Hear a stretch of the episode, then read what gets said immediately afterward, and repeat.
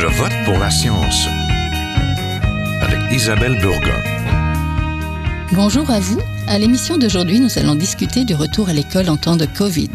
Pour la seconde année, les petits et les grands expérimentent une scolarité un peu modifiée, avec euh, de nouvelles règles. Les masques, la distanciation et la désinfection sont toujours de mise, mais les élèves le font de nouveau sur les bancs de leur école.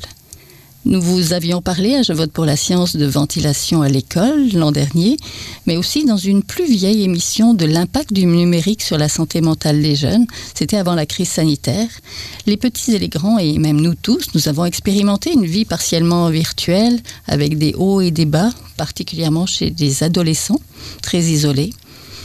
Un mois après cette nouvelle rentrée, pas tout à fait normale en raison de la quatrième vague, mais avec la promesse de l'arrivée de tests rapides au sein des établissements scolaires, nous voulions voir quels sont les enjeux du côté de la santé mentale, les problèmes liés aux nombreux changements et faire le point des besoins des jeunes et de leurs enseignants. Alors, comment ça va à l'école? Restez là, nous vous en parlons tout de suite.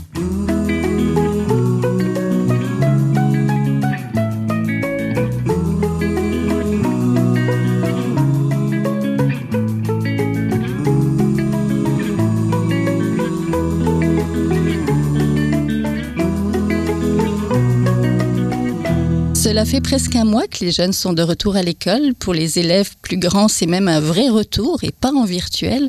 Un mois après la rentrée et après 18 mois de crise sanitaire, comment se vit le retour à l'école pour les élèves et leur personnel enseignant aussi? Nous en parlons ce matin avec Geneviève Beaulieu-Pelletier, qui est psychologue, conférencière, professeure associée à l'Université du Québec à Montréal, l'UQAM. Bonjour. Bonjour. On est aussi en compagnie de Katharina Mampren. Vous, vous êtes professeur en éducation à l'Université de Moncton. Vos intérêts de recherche portent principalement sur le bien-être et l'étude des relations interpersonnelles à l'école. Et vous avez écrit, coécrit en fait, un guide qui s'appelle L'école en temps de pandémie. Bonjour. Bonjour. Donc lançons-nous. J'aimerais d'abord savoir comment ça va à l'école en ce moment, mais aussi depuis 18 mois. Peut-être euh, Madame Mamprin oui, euh, je pense qu'on va commencer avec la situation actuelle. Euh, je pense que les gens sont contents. En fait, le, personnel scolaire, les enseignants, les élèves sont contents de retrouver un peu de normalité. Euh, bon, dans une situation anormale, on s'entend. Euh, mais quand même, je pense que ça fait du bien de retourner en classe pour certains, d'avoir euh, peut-être d'entrevoir une année scolaire avec un peu moins d'incertitudes et euh, en fait, surtout parce que les incertitudes sont maintenant connues. il y a plus de cas, ben, on sait quoi faire. On sait que les situations, ben, en fait, les, les, solutions sont pas toujours optimales, mais euh, au moins, euh, on sait à quoi s'attendre. Donc, je pense que ça, ça enlève une grande pression. Euh, les enseignants sont contents. Sont, je pense qu'après un été aussi, euh, certains m'ont dit euh, c'était un été de convalescence. Mais après une convalescence, on retourne au travail, le moins fort mais euh, au moins avec une vision beaucoup plus optimiste peut-être que l'année dernière, en fait. Oui. Madame Beaulieu-Pelletier, de votre côté, les rentrées scolaires, c'est toujours un peu stressant. Il y a des stresseurs normalement. Donc, euh, peut-être, quels sont les stresseurs généralement d'une rentrée habituelle, puis ceux d'une seconde rentrée pandémique finalement? Ben, en fait, le, la rentrée comme telle, il y a beaucoup de nouveautés. Donc, oui, il y a du positif, il y a, un côté très stimulant, c'est de l'inconnu face à nous qui peut être euh, très agréable. Mais justement, souvent, il y a de nouveaux professeurs, on ne sait pas nécessairement avec quels amis on va être, euh, avec qui aussi, qui dans le personnel scolaire va être là. Il y a certains départs. Donc, il, peut y avoir interpersonnellement des, des euh, différences et de la nouveauté qui n'est pas nécessairement négative, mais il faut reconnaître qu'il y a quand même une fébrilité mm-hmm. pour certains qui peut être vécue euh, avec une, une, bonne dose d'anxiété. Euh, il y a toute la présentation des projets, de la charge de travail. Comment, qu'est-ce qui nous attend en fait? Ça, je dirais que c'est en général. Cette année, oui, c'est plus connu. Hein, donc, l'incertitude, peu à peu, euh, je dirais, s'estompe. Mais cette année, ça fait place à un inconnu, je dirais, de les périodes se suivent, se ressemblent. On sait qu'il peut y avoir des, des, moments où il va y avoir certaines décisions qui seront prises. Certains vont, par exemple, avoir des fermetures de classe. Euh, on ne sait pas encore tout à fait ce qui s'en vient. Mais ce qu'on sait, c'est qu'on l'a déjà vécu et on n'a pas nécessairement envie de retrouver ça. Donc, si on pense par exemple à des fermetures de classe ou à certains moments, par exemple, qui ne seraient pas en présentiel, donc qui seraient à distance, Là, on, est plus dans ah, j'ai vraiment pas envie que ça se reproduise. Donc, on a beaucoup parlé dans les derniers temps d'une fatigue pandémique, hein. vraiment cette démotivation, cette lassitude qui est là. Mais on le retrouve aussi chez les jeunes dans cette rentrée-là. Donc, oui, il y a de la fébrilité. Il y a le côté on est content de retrouver les, les, amis, euh, les contacts sociaux, mais il faut vraiment considérer cet aspect-là où euh, on est usé psychologiquement parlant, on a quand même une dose de démotivation, de lassitude qui peut venir teinter le, tableau. Oui, parce que c'est une période d'incertitude encore, puis euh, tout peut arriver. Comme vous le dites, une fermeture de classe, une fermeture d'école, on le souhaite pas, là, mais c'est ça. Il faut apprendre à vivre avec cette incertitude et c'est pas vraiment facile. Donc, euh, quels sont les besoins peut-être psychologiques fondamentaux des jeunes pour rester un petit peu avec eux encore? Ben, en fait, les besoins qui ressortent, les besoins mhm. fondamentaux qui sont humains, qui se retrouvent à travers les âges, à travers les pays, à travers les cultures, vraiment, c'est les besoins d'appartenance en premier. Donc, le fait d'être connecté à l'autre, de sentir, de se sentir en lien, de se sentir appartenir à un groupe, à une collectivité. L'autre besoin, il y a celui d'autonomie. Sentir que ben, j'ai, euh, je peux décider de mon quotidien. Euh, je peux vraiment avoir cette, cette prise sur mon quotidien, faire un quotidien qui me ressemble. Le troisième qui ressort beaucoup à travers les études, c'est le besoin de compétences. Donc, sentir justement que ben, je suis, j'ai des habiletés. Mm. Euh, dans ce que je fais, je me sens capable et capable de maîtriser qui se passe dans ma vie. Euh, et c'est des besoins qui ont été mis à rude épreuve, qui ont été très frustrés et insatisfaits depuis le début de la pandémie parce que ben, les contacts sociaux, ça a été très difficile euh, de, de, pouvoir vraiment les alimenter. Le besoin justement d'autonomie et de compétences en cette idée qu'il y a beaucoup qu'on ne contrôle pas, beaucoup de mesures qui sont en place, donc on doit se plier on ne fait pas ce qu'on a envie. Il y a certaines activités qui, par exemple, si on a quelqu'un qui se développait beaucoup à travers un sport, une, activité, une activité artistique et qui en a été privé, hein, donc qui n'avait pas la capacité de, le faire, mais là, on vient euh, frustrer ses besoins psychologiques. Là. Oui, le parascolaire a été beaucoup, beaucoup mis de côté. On l'a vu. Katharina Memprin, qu'avons-nous connu comme réorganisation des milieux scolaires? Juste pour répondre sur ce que Mme Beaulieu-Pelletier disait, il euh, faut comprendre que tout ce qui est besoins fondamentaux comme ça, c'est un miroir avec les enseignants aussi.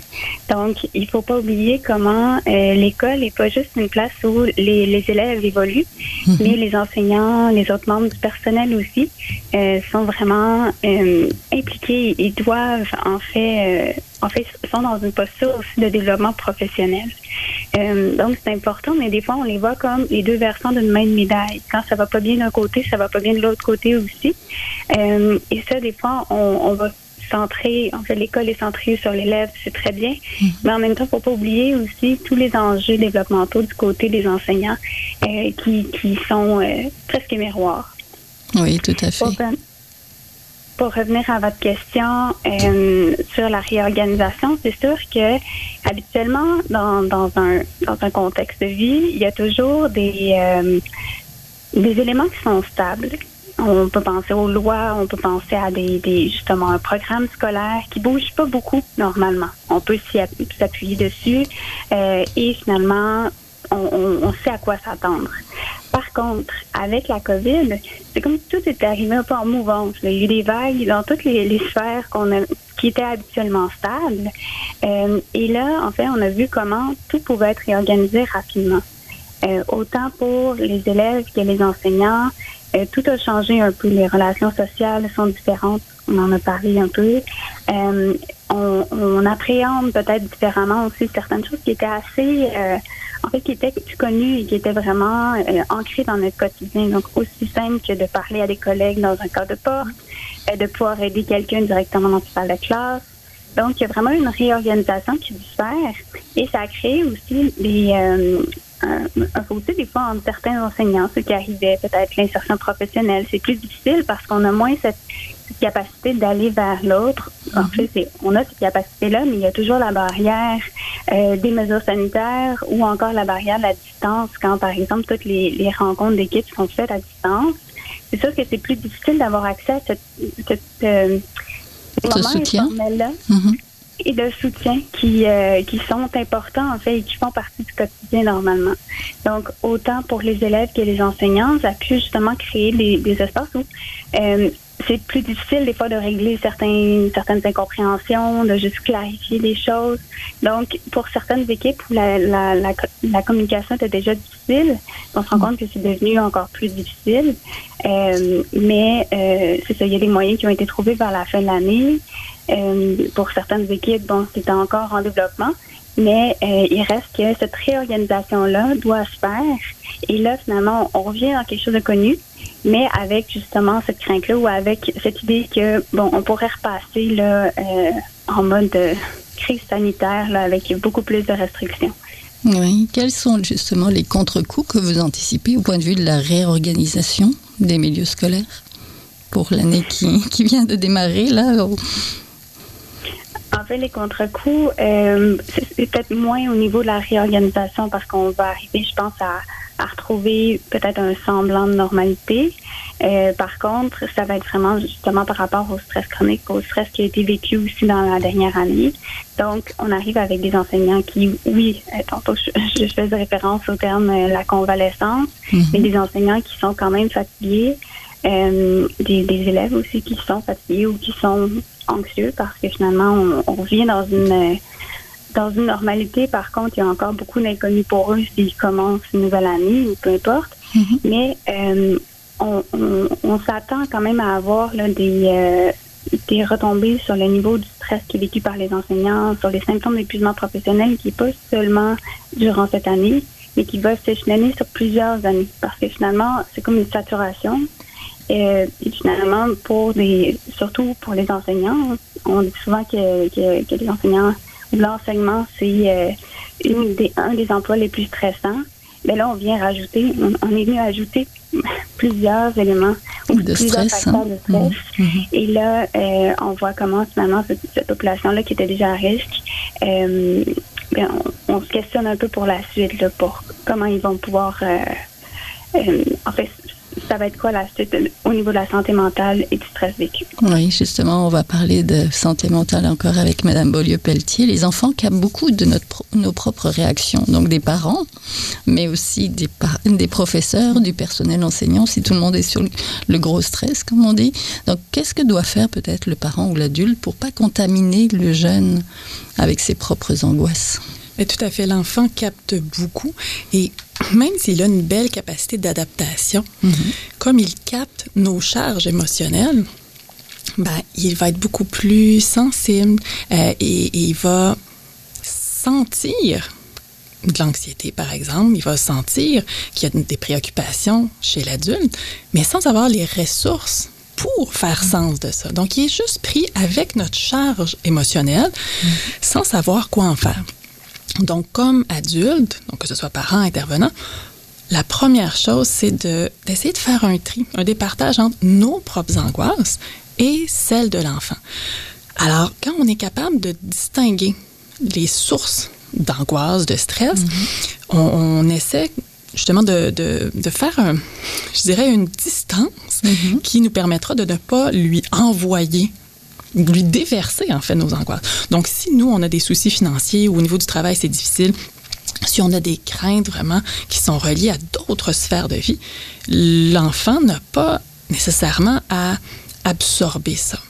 Lui, ses sources de stress en ce moment, c'est peut-être juste de ne pas avoir été dans la classe avec euh, ses meilleurs amis. Oui. Alors, euh, c'est peut-être ça qui a été plus difficile. Ou il y a peut-être une personne, un intervenant, par exemple, euh, un professeur auquel il tenait beaucoup, qui a, pour différentes raisons, qui est plus dans, dans son entourage. Donc, il a peut-être été euh, dans une autre école, il est peut-être affecté ailleurs. Donc, pour lui, ça, ça prend beaucoup de place. Et on doit vraiment faire de l'espace à qu'est-ce que lui est en train de vivre. Donc, première chose, essayer de départager ce qui vient de l'adulte, de l'enfant. Et je dirais d'essayer de lui offrir un espace, un espace qu'il pourra prendre pour euh, ben, s'exprimer, pour manifester ce qu'il est en train de vivre. Comment on fait ça, mettre un espace? En fait, c'est de se montrer disponible. Mm-hmm. C'est pas évident parce qu'on a un rythme comme parent, comme intervenant, un rythme effréné au quotidien. On, est pressurisé. On court. On court, encore, malgré la COVID, on court encore? Ah, mais tout à fait. Je dirais, on court différemment. Mais il y, a cette idée où le, quotidien demeure malgré tout chargé et surtout dans ce retour entre guillemets à la normale, c'est comme mm. si oh là on peut faire des activités, alors on recommence. Donc on, on retrouve un rythme un peu plus effréné avant ceux qui étaient justement plus en télétravail, qui sauvaient du temps avec le transport, là, on vient de se rajouter le transport. Alors, à travers ce quotidien-là, c'est de, vraiment faire un effort pour avoir un rythme plus lent, d'avoir des moments où on ne sera pas dans la course du souper au retour de l'école. Donc, par exemple, si notre jeune arrive, est-ce qu'on peut, pour les prochaines semaines, les prochains mois, faire, par exemple, des repas plus simples, des repas qui seront préparés pour être disponibles. Puis disponible, ça ne veut pas dire presser l'enfant de questions de comment ça a été aujourd'hui? On le sait tous que quand on demande ça, je, je me souviens pas. C'est plus de se montrer disponible et comment on peut le faire. Ça peut être juste en étant là. Notre enfant est en train de faire quelque chose dans le salon, on va s'asseoir simplement. On, peut même lire un livre à côté. On est disponible. Et l'enfant va avoir beaucoup plus tendance à s'ouvrir, va partir, il va pas commencer à raconter nécessairement ses angoisses, mais va commencer à prendre une porte de quelque chose qui a été vécu aujourd'hui. Et de là, va avoir euh, une opportunité, va se créer de pouvoir communiquer. Donc ça, c'est vraiment très, très, très important. Et oui, de se montrer intéressé de se montrer intéressé à comment il va qu'est-ce que ça fait? C'est que ça lui permet de mettre en mots ce qu'il est en train de vivre. Des émotions. Ah, tout à fait. Et comme, comme, comme adulte, c'est ce qu'il y a de plus précieux parce que justement, ce qui, ce qui capte émotionnellement, ce qu'il vit au niveau de ses émotions, quand ça reste non nommé, ben ça, ça, fait pression et c'est là où ça peut euh, se traduire en symptômes psychologiques. Donc, il y en a que ça va être au niveau du sommeil, il y en a d'autres, ça va être euh, l'agitation, par exemple. Mm-hmm. Donc, vraiment, d'être capable de mettre en mots, ça va être très, très aidant. Oui, Catherine Mamprine, vous, vous avez offert des formations et de la formation et des activités orientées vers le développement et le bien-être à l'école, plus particulièrement chez les enseignants et les enseignantes. Vous avez aussi coécrit un guide, L'école en temps de pandémie. Donc, comment on soutient? C'était quoi les conseils finalement que vous donniez aux enseignants pour passer à travers ça? En fait, pour les enseignants, il y avait plusieurs. Euh, on essaie de, revenir aux principaux, euh, aux principales composantes de leur bien-être, parce que finalement, avec la pandémie, il y a plusieurs éléments qui ont été ébranlés. Fait autant leur sentiment de compétence, des fois, ben, on se sent moins compétent parce que c'est des activités qu'on connaît moins ou c'est une réorganisation quand il a fallu passer en ligne, par, par exemple. Euh, ça a été pour certains enseignants tout un défi. Comment on fait la, gestion de classe en ligne euh, quand les élèves ne nous écoutent plus? ça, a été toute une gestion. Euh, tout ce qui est reconnaissance aussi, parce que la reconnaissance au travail, souvent, c'est peut-être la première chose qui saute. Dire à un collègue, tu fais bien ton travail tu as vraiment bien fait cette transition-là, en fait, comme tout le monde était dans la course, la reconnaissance des efforts qui avaient été faits ont été euh, parfois un peu escamotés. Mm. C'était important d'y revenir. Euh, toutes les relations interpersonnelles aussi. Donc, revenir un peu sur c'est quoi une relation interpersonnelle, comment on peut aborder les autres, c'est quoi le soutien social, pourquoi le soutien social des fois fonctionne pas ou a des retombées négatives? Euh, c'est important de se questionner et mieux le connaître en fait pour pouvoir être euh, plus donner mais à le recevoir aussi. Euh, tout ce qui est épanouissement au travail, il y a beaucoup d'enseignants qui ont laissé de côté des éléments qui leur tenaient à cœur. Donc, on leur donnait plusieurs conseils, euh, justement pour qu'ils puissent euh, retrouver un peu les éléments qui, qui leur tiennent à cœur ou juste se rappeler qu'il y a eu des éléments positifs dans leur journée. Des fois, quand tout est chamboulé, ben, de dire, ben, cette activité-là où j'ai pu mener avec les élèves comme je le faisais avant, ça m'a fait du bien, mais des fois, il fallait en fait, on réinvente rien, mais des fois, c'est juste de, de, faire un peu tout mieux et de trouver euh, quelques éléments qui vont être positifs dans la journée. Euh, il y a déjà de s'impliquer aussi. Donc, comment on, peut aller s'impliquer dans l'école, mais s'impliquer autrement, parce que finalement, souvent, c'était vraiment limité à la classe, euh, au groupe classe. Donc, c'est de, plus de, cibler des éléments comme ça pour être capable de, de, de revenir à des éléments qui favorisent leur bien-être. Hmm. Je suppose que les écoles ne sont pas toutes égales devant ce chaos euh, systémique créé par la pandémie. Euh, non, absolument. dans le support Euh, aussi. Dans, dans le soutien, dans, dans, parce que finalement, il y a eu beaucoup, euh, il y a- beaucoup d'éléments qui étaient relatifs à la, la direction d'école, le leadership, comment ça, qu'est-ce qui a été mis en place. Euh, mais c'est sûr que tout dépendant des milieux, euh, c'est comme si la, pandémie a ébranlé une fondation, puis on a vu où ça craquait. Dans le sens où quand il y a des choses qui fonctionnaient déjà pas très bien, euh, c'est sûr que là, ça allait être exacerbé. Tout dépendant des écoles aussi, si la communication allait bien, s'il y avait déjà des, éléments ou une sensibilité pour le bien-être au travail, par exemple chez les enseignants, ben on, on continuait puis on allait dans cette dans cette avenue-là pour justement euh, garder la tête hors de l'eau, essayer de- d'aider les, les, les enseignants à aller mieux. Euh, J'ai mené des groupes de parole avec des enseignants dans les écoles. Ben, c'était une activité qui était faite pour favoriser leur bien-être, mais c'était vraiment juste un espace où ils pouvaient parler. Mais cet espace-là avait été perdu un peu avec toutes les mesures sanitaires, avec la distance, avec et juste ça, ça fait du bien parce que finalement, on peut parler, on peut se dire, ben, ah, moi aussi j'ai eu de la difficulté, moi aussi j'ai mal compris euh, telle telle consigne. Ça fait du bien de juste savoir qu'on n'est pas seul. Donc, autant certains enseignants se sentaient isolés avant et avec les, les conséquences de la pandémie, se sont retrouvés encore plus isolés. Donc, euh, c'est de retrouver aussi des moments où justement on peut parler, où on peut avoir ces, ces, ces relations-là le, plus normal possible. Oui, mettre des mots finalement, c'est ça, mettre des mots sur les émotions et sur ce qu'on vit. J'aimerais vous entendre toutes les deux sur la résilience ou la capacité finalement d'adaptation des jeunes ou du personnel enseignant à justement développer cette résilience, à passer à travers euh, les deuils et les traumatismes qu'on vit euh, depuis 18 mois là. Peut-être euh, Madame Beaulieu-Pelletier. Je dirais qu'on a comme être humain une bonne capacité d'adaptation et donc de pouvoir développer cette résilience. C'est pas nécessairement tout le monde qui pourra bénéficier euh, d'une occasion, je dirais, comme celle qu'on vit en ce moment, de développer sa résilience, mais il y a, cette possibilité. Quand on est dans un moment de crise comme celui qu'on vit en ce moment, ça chamboule, c'est difficile. Euh, émotionnellement, il y a vraiment des ascenseurs émotionnels, mais c'est une opportunité aussi qui nous permet d'apprendre, euh, de développer nos ressources personnelles et, je dirais, collectives face à l'adversité. Euh, de comprendre qu'on est capable de passer au travers des épreuves comme celle-là, on est peu à peu en train de mettre des bases de résilience. Donc, de pouvoir croire qu'on est capable individuellement, euh, ou même au niveau familial, puis au niveau collectif, de passer à travers des moments qui sont particulièrement stressants, particulièrement difficiles. Il faut, je dirais, par contre, faire attention de se dire, ben, ça prend quand même euh, quelques, quelques ressources. Oui, Oui. c'est ça. Donc, certaines personnes auront pas nécessairement ces ressources-là et ça va être plus difficile. Donc, si on prend des facteurs comme ben, le soutien social, si on prend, par exemple, un climat familial qui va être, euh, qui va favoriser, par exemple, les, les, contacts positifs, le, le, fait vraiment, même si c'est difficile, on se soutient ensemble, on est là, c'est très différent que, par exemple, un enfant qui serait dans un milieu euh, avec certains facteurs de vulnérabilité, je dirais aussi, par exemple, certains dysfonctionnements dans la famille, c'est plus difficile. C'est pas impossible, mais il faut se dire que plus on a de facteurs, hein, plus, on, plus on est entouré de gens qui vont nous soutenir. Et ça, on peut faire le parallèle avec justement les intervenants scolaires.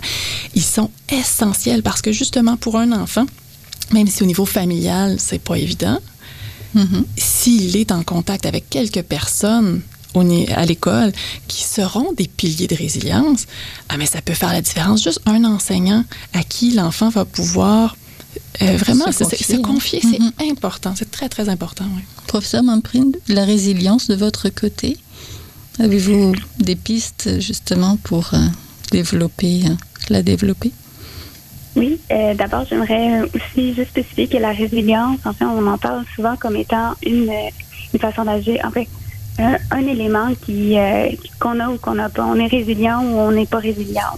On développe la résilience. Mais en même temps, il faut aussi se dire que des fois, la résilience euh, est présente et d'autres fois, on n'est pas résilient. Et c'est correct.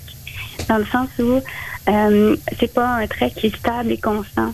Et souvent, on va s'appuyer sur ça pour dire, ben, cette personne-là est résiliente ou en tant que les écoles sont résilientes. Mais en même temps, ça peut qu'il y ait un point de, de en fait, il y a un point où l'école soit plus résiliente, où la personne soit plus résiliente. Et ça, il ne faut pas non plus l'exclure parce que mm.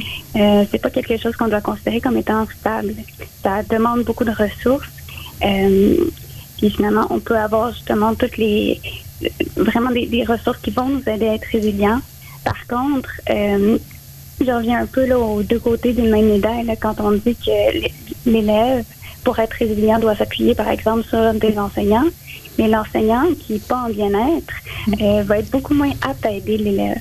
Donc, il faut travailler, euh, il faut pas juste travailler avec certaines personnes, mais je pense qu'il faut vraiment percevoir l'école comme un grand, comme un tout. Euh, puis il faut travailler en tant qu'organisation plutôt que seulement de cibler peut-être certains symptômes. Donc, c'est sûr que quand on quand il y a des symptômes qui sont forts, on veut aider la personne, c'est pas de pas l'aider, mais je pense qu'il faut aussi euh, prévoir des activités qui vont être à niveau scolaire et développer cette culture-là de, de, bienveillance, de d'entraide, de, de, de, en fait, juste de souci du bien-être de l'autre, euh, parce que c'est important. Et euh, si, si tout le monde est, est bien euh, ou le mieux possible, ben on va être beaucoup plus apte à s'entraider, on va être beaucoup plus apte à être positif. Donc euh, pour ça, pour la résilience, ben c'est bien mais il faut être aussi attentif. Donc, c'est pas parce qu'on pense qu'on a terminé ou qu'on arrive à la fin, là, où euh, on est dans une accalmie, du moins, euh, que c'est terminé. Mais il faut quand même être au, courant que peut-être que c'est maintenant que certaines personnes, après une période de crise, les, les gars vont se relâcher un peu, puis ça va être un, ça va être un moment où ils vont avoir besoin de soutien. Oui, tout à fait. Voilà. Tout à fait. Puis j'aimerais rester peut-être avec ça. C'est tout à fait correct aussi de ne pas être bien et de ne pas être résilient et de pas être dans le bon moment, justement. Puis on a toujours, on va dire, une deuxième chance de se rattraper et de pouvoir justement être plus attentif, de prendre cette pause pour avoir les vraies conversations à un moment donné. Donc prendre une grande respiration, peut-être s'isoler un petit peu, puis revenir justement pour régler les choses. Un dernier tout petit mot, Madame Beaulieu-Petier. En fait, j'aurais en, tendance à dire que justement, on peut se sentir honteux de ne pas, nous, être résilients ou de ne pas aller aussi bien alors qu'un retour à la normalité. Alors oui, chacun, on a son rythme. Ce qu'on doit faire, c'est essayer de voir où est-ce que j'en suis rendu, puis de se la poser souvent, cette question-là. Entendu. Ben, merci beaucoup. Vous l'avez entendu, on était en compagnie de Madame Beaulieu-Pelletier. Geneviève Lieu-Pelletier, psychologue, conférencière et professeure associée à l'UCAM, et Katharina Momprin, professeure en éducation à l'Université de Moncton. Merci beaucoup à toutes les deux. Merci. Merci. Merci Voilà, c'est tout pour cette semaine. À la régie Daniel Fortin, à la recherche, la réalisation et au micro Isabelle Burguin. Je vote pour la science est une production de l'agence Science Presse avec Radio VM. Nous avons des rediffusions tout au cours de la semaine. Si vous avez aimé l'émission, partagez-la. Et en attendant de se reparler, bonne semaine. Portez-vous bien.